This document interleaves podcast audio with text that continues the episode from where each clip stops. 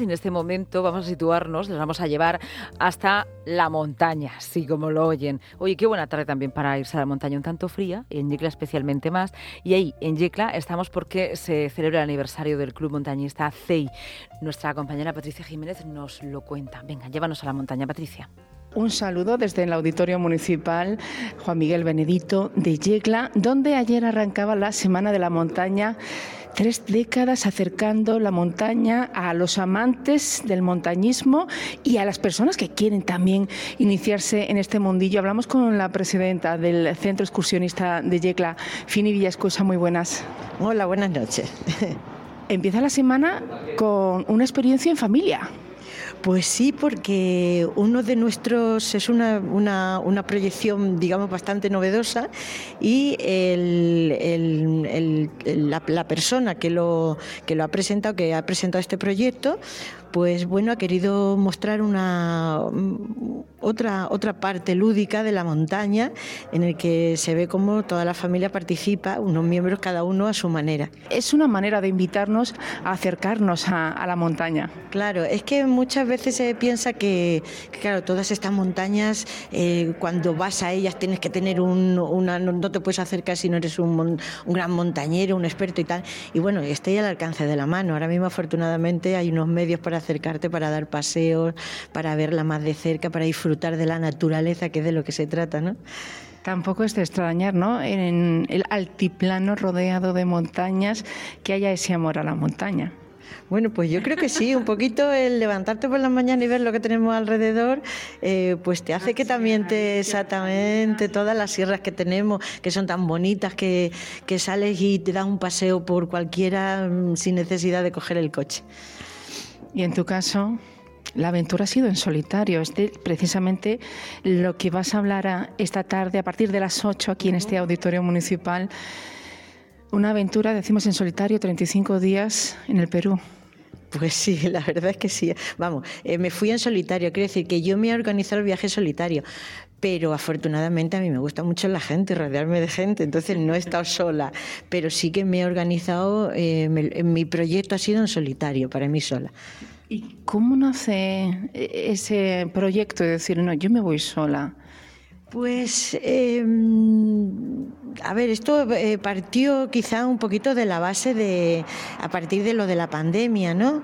Y de mi prejubilación. Yo fue prejubilarme y entonces pues cuando te piensas un poco a hacer algo más, estás bien en forma y empiezas y la verdad es que el que me incitó un poco fue mi hijo, que pues me, pinchó para que decía, ¿por qué no te hacía un viaje tú sola? Porque yo al principio no me lo había planteado, ¿no?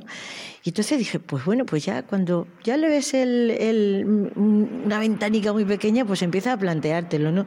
Y, ya a ver posibilidades, entonces empiezas a buscar información, que ahora es tan fácil, y, y bueno, y ahí empezó el proyecto, y hasta que se hizo realidad. ¿Por qué Perú? Bueno, pues porque mm, a mí uno de los sitios, eh, digamos, eh, que tienes eh, pendientes de conocer, que te llaman y que te atraen, era Machu Picchu.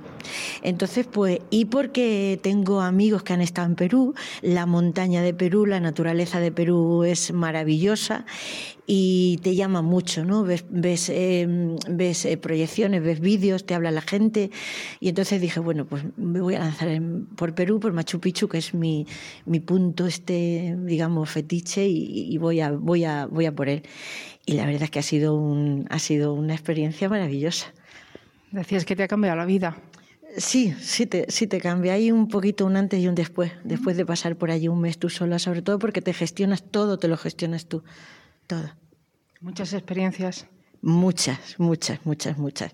Eh, a nivel de montañas, es la naturaleza que hay allí es, es, es, fantástica, es que es para verlas, la, el colorido, la, la, la, bravura de lo repentino, los valles, los ríos, los lagos, el color que tienen, es que te atrapa. Y la gente también y la gente. La gente es, la gente es espectacular, es una maravilla. Cómo te reciben, cómo te tratan, cómo, cómo, cómo es una gente educada, correcta. Es, y como hay, es otro ritmo también de vivir allí, un ritmo mucho más ralentizado, más tranquilo. Y entonces pues me ha, me ha gustado mucho.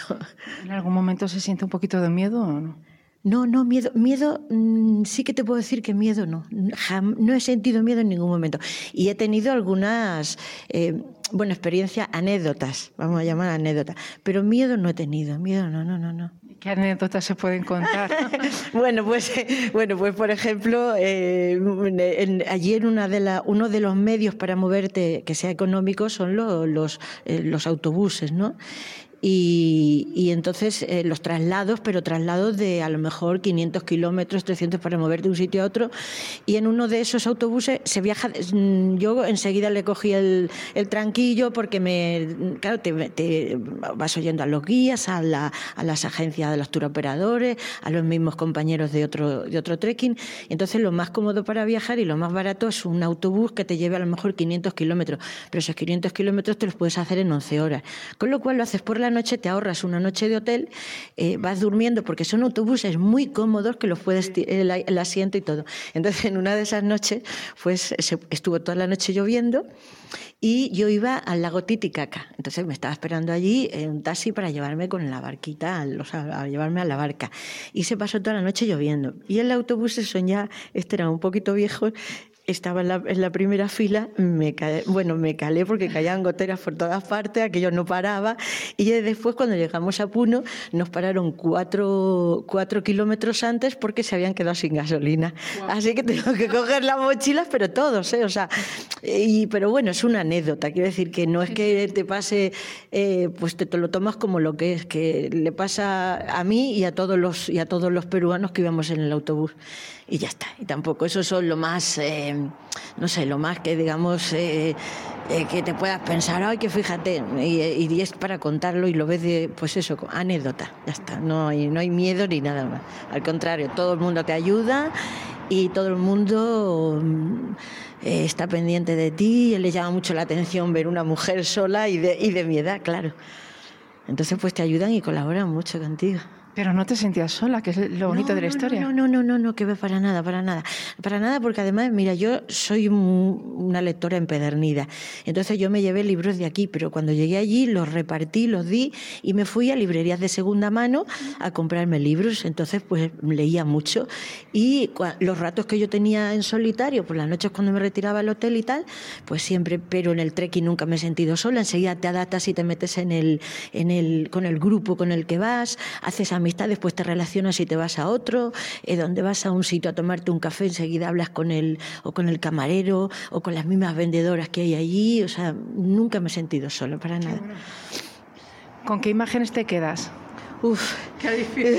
No, no, no, es que, mm, a ver, bueno, a ver, la que más me, me digamos, me, me me emocionó eh, pues fue cuando superar los 5.200 metros. O sea, llegar a 5.200 metros que yo hace unos años pues no, no, me, lo, no me lo había planteado. No, no puedo imaginarme que yo pudiera llegar a, a 5.200 metros. ¿no? Entonces, el primer trekking llegué hasta los 4.600 y dije, bueno, pues este vale, aquí.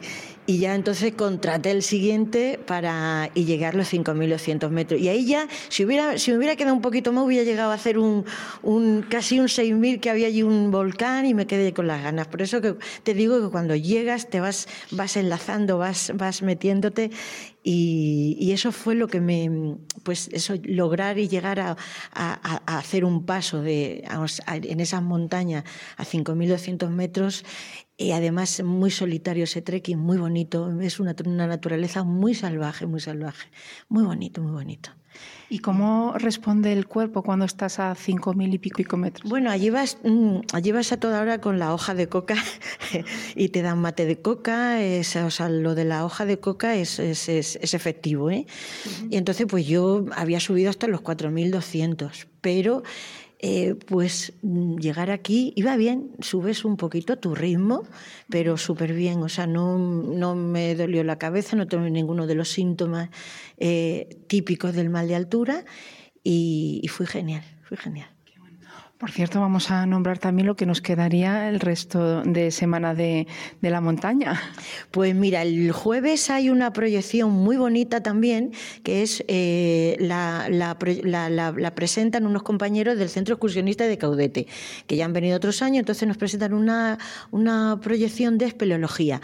En el, macizo de la Maladeta en Pirineos, una cima, la cima del Alba, y bueno, ya yo he visto alguna, algún, algunos eh, eh, momentos en un vídeo y bueno, es espectacular. Que se apunte la gente que lo vea porque es muy bonito, no produce claustrofobia, además ellos te lo presentan también y es, es muy bonito, muy bonito también esa experiencia. Y el viernes pues ya tenemos el plato fuerte que viene Pipi Cardel, una mujer montañera, joven, española y bueno, que es una, una fenómena y entonces bueno, va a contar sus, sus, experiencias y sus proyectos de 8000 en escalada y allí eh, eh, luchando para y estando en la brecha porque es, está, en, está nativo, lógicamente. Todas las charlas a las 8 en el Auditorio Municipal.